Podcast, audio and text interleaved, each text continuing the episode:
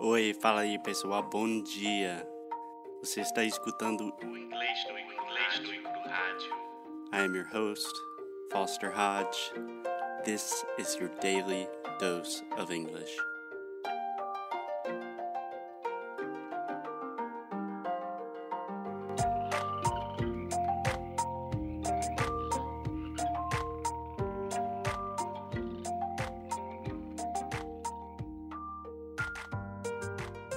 Hey, hey, Alexia. Hey Foster, how are you? I'm doing great. How about you? I am doing great as well. I'm sad. Today's our last day in Spain. Like not in Spain, but here at the house with Gabby. Yep, Foster is going back to Trump country. And Alexa is going back to Terrinha, Portugal. Yep, and then Bolsonaro country. and then just after that. well, it's true. Okay. no politics today. I already have Yes, enough please. politics in my life because today is November 6th, which is midterm election day in the United States. So I'm already stressed out. Okay, so I have um um oh my god. I have one thing to ask you. Okay. I don't know if this week or next week, if you could please explain to us how the elections in the United States work would be awesome because I can't understand at all. Yes, I can absolutely do that. Um, honestly, I should probably sit down with my brother, or yeah, I think my brother would be a perfect one to do an episode. And some people said that he has a sexy voice. So, yes, that's true. or whoever there you said go, that, Camden.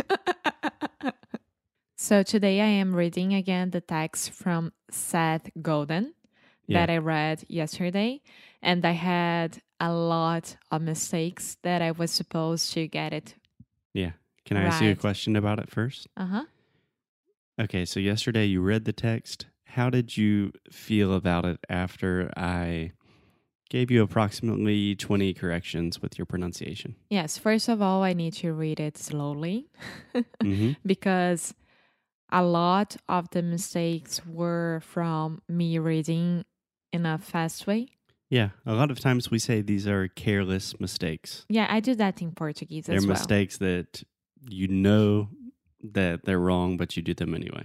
Yeah. And second of all, and the most important part is that, yeah, I still need to correct a lot of my pronunciation skills. So, Yeah, yeah. But it was really cool looking at your mistakes that I wrote down like 20 words, but really there were only three or four mistakes that you were making consistently. yeah. So the idea today is Alexia has practiced her mistakes. She's going to read again. And I think this process will really show how much you can improve and how much you can learn in just a with just a little bit of material, with just a little bit of information. Perfect. So Alexia, without further ado, can you give it another shot for me? Yes. Let's go. Nice and easy. Yeah, let's take it slow. The World's Worst Boss by Seth Godin. Yeah. So one thing with the name Godin, this is the O O sound. You're almost saying golden, like a golden retriever. I know you love golden retrievers. It's a weird name. So Seth Godin. Golden. But was that correct the way I read? No, you- you're saying golden, but is it go? Just like go, go, get out of here, But Godin. what's the difference? Because it's written the same way as um, Golden Retriever. No, it's not. It's G O D I N. Ah, you sent me the wrong way. That's why. No, you wrote it the wrong way. Okay. Anyway, behind the scenes, English no. Alexia, start again. I will not interrupt you this time. I will just take notes. The World's Worst Boss by Seth Golden. Go din. Golden. Golden. Golden. Golden. Golden. okay, just read the article. It's a weird name. It's a weird name. Okay. that would be you. Even if you're not self employed, your boss is you. You manage your career, your day, your responses. You manage how to sell your services and your education and the way you talk to yourself. Odds are you're doing it poorly. If you had a manager that talked to you the way you talk to you, you would quit. If you had a boss that wasted as much of your time as you do, they would fire her. If an organization developed its employees as poorly as you are developing yourself, it would soon go under. I'm amazed at how often people choose to fail when they go out on their own and when they end up in one of those rare jobs that encourages one to set an agenda and manage themselves. Faced with the freedom to excel, they falter and hesitate and stall and ultimately punt. We are surprised when someone self directed arrives on the scene. Someone who figures out a way to work from home and then turns that into a two year journey, laptop in hand, and they explore the world while doing their job. We are shocked that someone uses evenings and weekends to get a second education or start a useful new side business. And we are envious when we encounter someone who has managed to bootstrap themselves into happiness as if there's as if that's rare or even uncalled for. There are few books on being a good manager. Fewer is still on managing yourself. It's hard to think of a more essential thing to learn. Excellent job, meu amor. It was so much better than yesterday. I don't want to do this anymore. this is what we call English pronunciation training. yes. So it's not fun, it's hard. I see the pain in Alexia's face and it makes me sad, but at the same time, it makes me happy knowing that when she goes to the US and sounds just like an American, she will be so happy. yes. So I have a couple of comments, Alexia. First, now that you are focusing a lot more on your pronunciation, a lot of your naturality, the way that you are speaking in a natural way, kind of disappears. So it's very good today that you are focusing on your pronunciation, but then you kind of started talking like a robot Yeah. which is totally normal. So I always do this with my students. We start just really natural, try to work on some pronunciation, then we really focus on those pronunciation things. And today, the only only pronunciation thing that really stuck out to me that I really thought was with the word own. And I think I have a way to help you. So I also heard this sound with the word home. Home, own. So think this is a moving vowel where we say oh, ooh, ooh. So say oon. Own. Yeah. And now put an O at the front. Own. Own.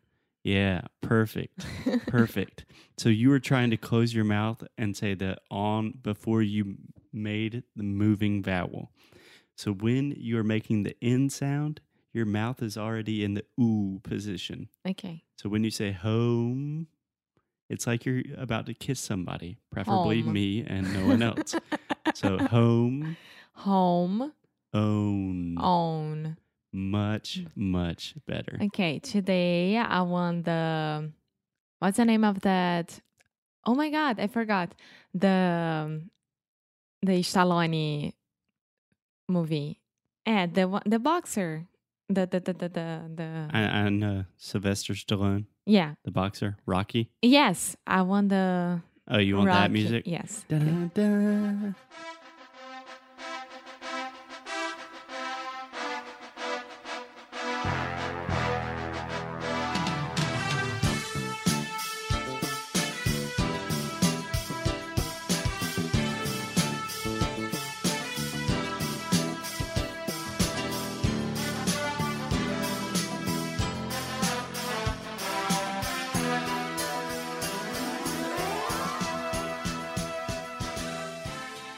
Okay, I know you're suffering. I love you for it. And I think it will really help everyone else listening. Yeah, I know. I am the favorite guinea pig that everyone has. Guinea pig. Oh my god. É, se você quer falar alguma palavra, eh, algumas palavras em português, Por quê? não só para motivar os alunos que Ah. vão sofrer Não, gente, com você. olha só, é um saco, é insuportável, sério. Ainda mais fazer com seu namorado, tipo assim, é o inferno. Mas é o único jeito que você realmente vai melhorar. De um dia para o outro, eu treinando o texto e treinando a minha pronúncia, já melhorou muito. Eu ainda tenho muita coisa para melhorar ainda. E olha que eu sou uma aluna avançada de inglês, vocês sabem disso. Então, assim, é sem parar de estudar e de falar. Por isso que a gente fica focando tanto na pronúncia e na fala, que é a coisa mais importante. Então, se vocês focarem, treinarem na frente do espelho, se gravarem, como é que faz a pronúncia, etc. Ooh, yeah. If you, yeah, you gotta record yourself. É, não, so many people say, well, I don't have a Foster there. You have an iPhone where you can record yourself and you can listen to these mistakes. And if you are listening to English no Kuru Rádio, you can probably recognize, oh, I'm saying that word wrong. Sim, a melhor forma de você perceber, porque muitas vezes a gente fica assim, ah, não, eu acabei de falar certo, não tem como eu ter falado errado. Você só percebe na hora de se assistir ou se escutar. O melhor é se assistir, porque você sabe qual o movimento que a sua boca tá fazendo. Uhum. Mas, Mas enfim, é uma coisa que pode fazer no banheiro, num lugar privado. Mas isso se chama studying. There's a big difference between watching YouTube videos and studying and learning English. We want to talk about learning, not consuming more information, but doing what Alexi is doing right now. And it requires a little bit of suffering, no pain, no gain. one last thing, I promise. Um, people who like revenge, I love revenges. Revenges? Revenge. I love revenge. So I'll do the same thing with Foster on our podcast called Carioca Connection. And it's the same kind of thing. So I'll do it with my students the way that he does it with me. So it's the best way for you to practice. It's not only us, everyone who's studying languages Yep. do that. Yeah, it's something that I've been trying to avoid. But we also have a very similar podcast, just the opposite, where we speak in Portuguese and Alexia siempre está me dando bronca. uh, so if you are interested in seeing that, you can go to Carioca Connection, Spotify, iTunes, all Whatever, the same thing. Anyway, guys, we'll talk to you tomorrow. Ciao, ciao. Bye.